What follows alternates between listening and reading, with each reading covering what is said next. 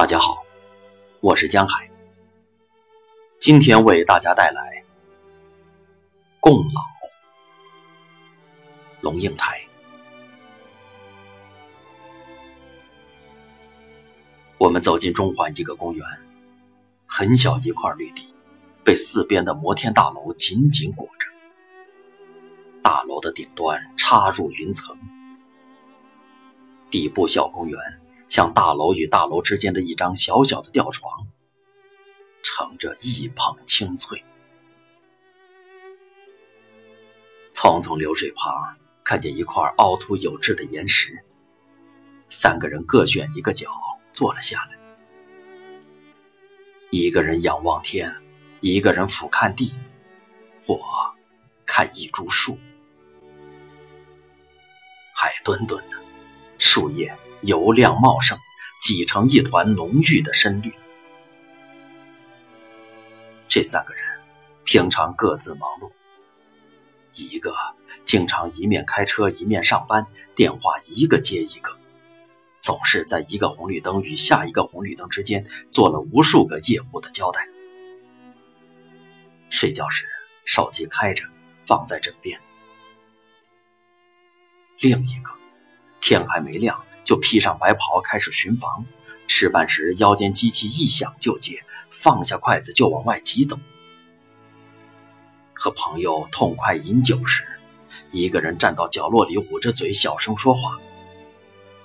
仔细听，他说的多半是：“尸体呢？家属到了没？从几楼跳的？几点钟？”然后不动声色地回到热闹的餐桌。人们问：“怎么了？”他说：“没什么。”大伙儿散时，他就一个人匆匆上路，多半在夜色迷茫的时候。还有我自己，总是有读不完的书，写不完的字，走不完的路，看不完的风景，想不完的事。问不完的问题，爱不完的虫鱼鸟兽花草树木，忙，忙死了。可是我们决定一起出来走走，三个人就这样漫无目的的行走，身上没有一个包袱，手里没有一张地图，然后。我就看见他了，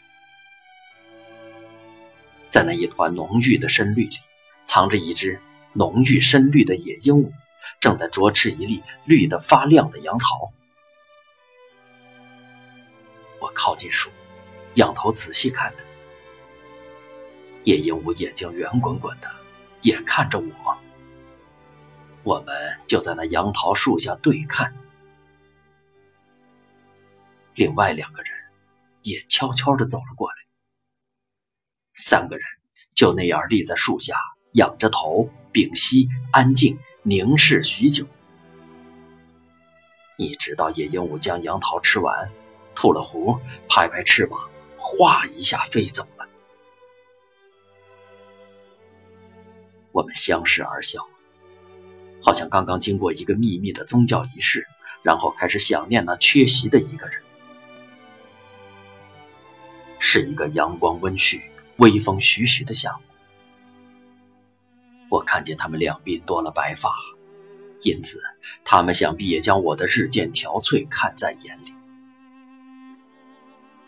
我在心疼他们眼神里不经意流露的风霜，那么他们想必也对我的流离觉得不舍。只是我们很少说。多么奇特的关系！如果我们是好友，我们会彼此探问，打电话、发简讯、写电邮，相约见面，表达关怀。如果我们是情人，我们会朝思暮想，会嘘寒问暖，会百般牵挂，因为情人之间是一种如胶似漆的粘合。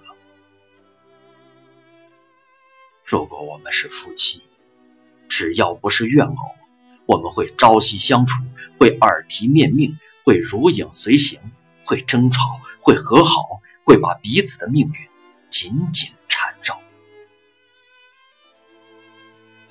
但我们不是，我们不会跟好友一样殷勤探问，不会跟情人一样长相厮磨，不会跟夫妇一样同船共渡。所谓兄弟，就是家常日子平淡过，各自有各自的工作和生活，各自做各自的抉择和承受。我们聚首，通常不是为了彼此，而是为了父亲或母亲。聚首时，即使促膝而坐，也不必然会谈心；即使谈心。也不必然有所祈求，自己的抉择只有自己能承受，在我们这个年龄已经了然在心。有时候我们问：母亲也走了以后，你我还会这样相聚吗？我们会不会？像风中转蓬一样，各自滚向渺茫，相望于人生的荒漠。然而，又不那么简单，因为和这个世界上所有其他的人都不一样，我们从彼此的容颜里看得见当初。我们清楚的记得彼此的儿时。